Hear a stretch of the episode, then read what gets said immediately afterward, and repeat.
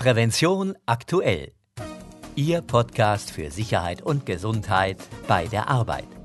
Die Themen dieser Ausgabe die fünf häufigsten Ursachen für einen Arbeitsunfall und was haben Sicherheitsbeauftragte mit der Gefährdungsbeurteilung zu tun. Zudem geben wir Ihnen eine Übersicht über die wichtigsten Änderungen im arbeitsschutzrelevanten Vorschriften und Regelwerk sowie Tipps zu Produkten, die das Arbeiten sicherer machen. Am Mikrofon begrüßt Sie Martin Falk. Gehören Sie zu den Menschen, die regelmäßig oder gelegentlich von zu Hause aus arbeiten? Die also Telearbeit machen? Dann sind Sie vielleicht gestresster als Ihre Kollegen in der Firma. Zu diesem Ergebnis kommt zumindest eine Untersuchung der Europäischen Stiftung zur Verbesserung der Lebens- und Arbeitsbedingungen Eurofound und der Internationalen Arbeitsorganisation ILO. Demnach scheinen psychische Belastungen ein verbreitetes Problem zu sein. 41 Prozent der mobilen Telearbeiter in der EU klagen über eine hohe Stressbelastung im Job. Bei den normalen Beschäftigten sind es 25 Prozent, die Heimarbeiter liegen dazwischen. Der Stresspegel wirkt sich unter anderem auf die Schlafqualität aus. Von den normalen Arbeitnehmern wachen 29 Prozent nachts regelmäßig auf, von den Telearbeitern 42 Prozent. Die Gründe? Fast alle nationalen Studien zeigten, dass Telearbeiter sich länger abrackern, so die Wissenschaftler. Oft scheine die Arbeit außerhalb der Firma die dortige Arbeit nicht zu ersetzen, sondern zusätzlich geleistet zu werden. Hinzu kommt, die ständige Verfügbarkeit führt dazu, dass die Grenze zwischen Arbeit und Privatleben verschwimmt. Von entsprechenden Problemen sind laut einer deutschen Studie 55 Prozent der Beschäftigten im Homeoffice betroffen. Aus den EU-Daten geht hervor, dass Telearbeiter zwar eher in der Lage sind, ihren Job für die Familie zu unterbrechen, zugleich geraten sie aber auch eher in Konflikt mit familiären Verpflichtungen. Um solchen Nachteilen vorzubeugen, empfehlen die Forscher, informelle zusätzliche Telearbeit und exzessiv lange Arbeitszeiten zu begrenzen.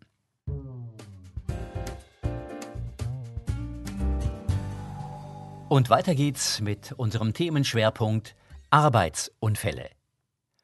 Ob Stolpern, Rutschen oder Stürzen, Ursachen für Arbeitsunfälle gibt es viele. Und nicht immer bleibt es da bei einem blauen Fleck.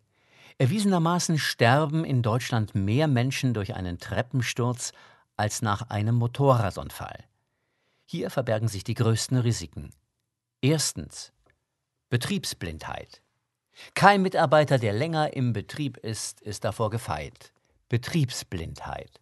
Doch wer am Arbeitsplatz nachlässig wird, lebt gefährlich. Gerade ältere Mitarbeiter ab 55 Jahren sollten vorsichtig sein. In dieser Altersgruppe ist das Risiko für einen Arbeitsunfall so hoch wie nie zuvor im Arbeitsleben. Das tückische Nicht jede Nachlässigkeit führt gleich zum Ernstfall. Schleichend entsteht eine sorglose Routine und das Gefahrenbewusstsein sinkt. Zweitens. Stolpern, Rutschen oder Stürzen. Die sogenannten SRS-Unfälle sind aus dem Ranking nicht wegzudenken und können erheblich schwerwiegendere Folgen haben als meist angenommen. Ein Viertel aller meldepflichtigen Arbeitsunfälle bei den Berufsgenossenschaften ist auf Stolpern, Rutschen oder Stürzen zurückzuführen. Hinzu kommt eine hohe Zahl an Unfällen, die glimpflich verlaufen und der Versicherung erst gar nicht gemeldet werden. Auslöser sind häufig der ungenutzte Treppenhandlauf, unebene Fußböden oder herumliegende Gegenstände. Drittens. Falsches Bedienen von Maschinen und Werkzeug. Ob Bohrmaschine, Hammer oder Drehmaschine, gemeinsam ist allen, dass eine fehlerhafte Nutzung schnell zu Unfällen führt. Hintergrund einer unsachgemäßen Handhabung kann beispielsweise eine mangelhafte Unterweisung sein. Immer wieder werden auch Schutzeinrichtungen an Maschinen manipuliert. Häufig setzen Beschäftigte derart leichtsinnig ihre Gesundheit aufs Spiel, um Arbeitsabläufe zu beschleunigen oder Arbeitsunterbrechungen zu reduzieren. Viertens. Fehlerhaftes Heben, Tragen oder Lagern. Zu den Klassikern unter dem Unfallschwerpunkt Lagern zählen Verletzungen durch herabfallende Gegenstände. Ganz typisch beispielsweise Ein Mitarbeiter will eine Kiste über Kopf aus dem Regal holen. Dabei lösen sich Einzelteile. Der Inhalt fällt herab und trifft im ungünstigsten Fall den Kopf des Mitarbeiters. Auch das fehlerhafte Heben und Tragen von Lasten hat seine Konsequenzen, wenn auch meist nicht so unmittelbare. Es kann zu Fehlbelastungen des Muskel-Skelettsystems führen und schwere Rückenschäden nach sich ziehen. Fünftens. Fehlendes Vorbild. Eine Unfallursache, die sicher häufig unterschätzt wird, sind schlechte Vorbilder. Dabei sollte es selbstverständlich sein, dass Arbeitsschutz nur dann funktioniert, wenn er von den Verantwortlichen im Unternehmen vorgelebt und gefördert wird. Oftmals wird aber aus Mangel an Zeit, Geld oder Personal zu wenig in die Sicherheit investiert. Das Ergebnis? Spart der Chef am Arbeitsschutz, schlägt sich das in hohen Unfallzahlen nieder. Eine Möglichkeit, Arbeitsunfälle zu vermeiden, ist ihre Prävention. Also dafür zu sorgen, dass potenzielle Gefahrenquellen beseitigt werden. Zentrales Instrument dafür ist die Gefährdungsbeurteilung. Sie gilt deshalb als Herzstück des Arbeitsschutzes. Doch was haben Sicherheitsbeauftragte damit zu tun? Auf den ersten Blick nicht viel, auf den zweiten aber eine ganze Menge. Die Gefährdungsbeurteilung ist ein hervorragendes Hilfsmittel, um Sicherheitsrisiken im Arbeitsprozess und Schwachstellen in der betrieblichen Organisation aufzuspüren. Sie hilft zu entscheiden, wo, in welchem Umfang und mit welcher Dringlichkeit welche Maßnahmen zur Verbesserung der Sicherheit erforderlich sind. Wird sie dazu noch regelmäßig aktualisiert, ist eine gute Grundlage für sicheres und gesundes Arbeiten gelegt. Das Arbeitsschutzgesetz nimmt dafür den Arbeitgeber in die Pflicht. Er ist für die Erstellung der Gefährdungsbeurteilung verantwortlich. Dass er sie in der Regel nicht selbst macht, liegt auf der Hand. Man stelle sich beispielsweise den VW-Chef vor, wie er sämtliche Arbeitsplätze des Konzerns begeht. Absurd. So erlaubt das Arbeitsschutzgesetz denn auch die sogenannte Pflichtenübertragung. Der Unternehmer kann zuverlässige und fachkundige Personen schriftlich beauftragen, Aufgaben des Arbeitsschutzes zu übernehmen. Zu diesen Aufgaben kann auch die Gefährdungsbeurteilung gehören. Die beauftragten Personen sind in der Regel Führungskräfte des Unternehmens, denn sie brauchen die Handlungs- und Entscheidungskompetenzen sowie die notwendigen Weisungsbefugnisse, um selbstständig handeln zu können. Sie können daher beispielsweise Betriebsleiter, Abteilungsleitermeister oder Schichtführer sein. Oft sind aber auch externe Dienstleister im Einsatz. In kleinen und mittleren Betrieben ist das sogar meist der Fall. Bisher haben wir immer noch nichts vom Sicherheitsbeauftragten gehört.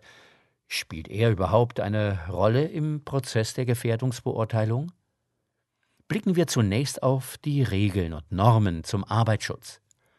Weder Gesetze noch Unfallverhütungsvorschriften erwähnen den Sicherheitsbeauftragten im Zusammenhang mit der Gefährdungsbeurteilung.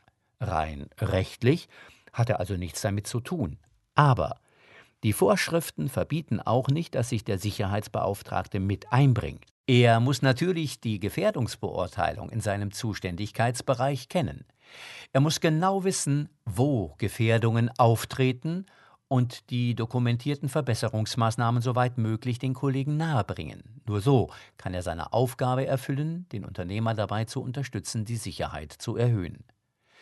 Es spricht deshalb auch nichts dagegen, dass der Sicherheitsbeauftragte mithilft, die Gefährdungsbeurteilung zu erstellen. Im Gegenteil, die genaue Kenntnis der Arbeitsplätze in seinem Bereich ist eine nicht zu unterschätzende Ressource, auf die kein Unternehmen verzichten sollte. Glücklicherweise werden immer mehr Sicherheitsbeauftragte daran beteiligt.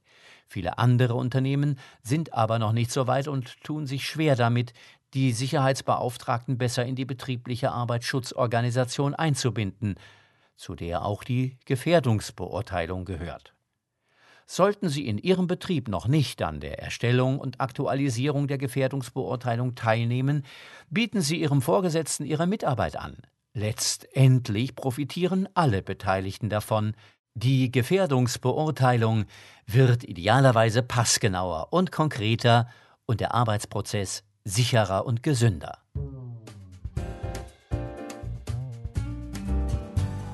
Und nun einige Tipps und Informationen. Handys sind nicht mehr wegzudenken. Auch in der Arbeitswelt haben sie ihren festen Platz. Doch an vielen Arbeitsplätzen müssen die kleinen Geräte besonders robust sein. Diese Eigenschaft bringt das Modell Sonim XP7 der Firma Presentec mit. Es verfügt über eine LWP-Funktion Lone Worker Protection zum Schutz von Alleinarbeitern sowie eine Push-to-Talk-Funktion. Der Touchscreen des Handys lässt sich problemlos mit Handschuhen bedienen. Zudem überzeugt das Display durch eine gute Ablesbarkeit auch in direktem Sonnenlicht. Der Preis 780 Euro. Mehr Informationen gibt es unter www.presentec.de. Recht. Die DGUV hat einige Änderungen in ihrem Vorschriften- und Regelwerk bekannt gegeben. Neu aufgenommen wurde unter anderem die DGUV-Regel 114601 Branche Abfallwirtschaft Teil 1 Abfallsammlung. Die Branchenregel gibt praktische Tipps und Hinweise zur sorgfältigen Tourenplanung, der Vor- und Nachbereitung, der Abfallsammeltour, der Abfallbereitstellung und zum Abfalltransport mit dem Sammelfahrzeug. Außerdem werden Empfehlungen zur Arbeitsmedizin und Arbeitshygiene und der persönlichen Schutzausrüstung von Beschäftigten in der Abfallsammlung gegeben. Im Kapitel Rückwärtsfahren und Rangieren des Abfallsammelfahrzeugs werden besondere Sicherheitsmaßnahmen beschrieben, die eingehalten werden müssen, wenn Unternehmen nicht auf Rückwärtsfahrten verzichten können. Der zweite Teil dieser Branchenregel die DGUV-Regel 114602 Branche Abfallwirtschaft Teil 2 Abfallbehandlung gibt unter anderem praktische Tipps und Hinweise zum Bau von Abfallbehandlungsanlagen, den Arbeitsmitteln, Gefahrstoffen und biologischen Arbeitsstoffen zur Brandgefährdung in der Abfallbehandlung und zu Wartungs- und Reinigungsarbeiten. Außerdem werden Empfehlungen zur Qualifikation von Führungskräften, Atemschutz und persönlicher Schutzausrüstung sowie Hygienemaßnahmen und Hautschutz gegeben.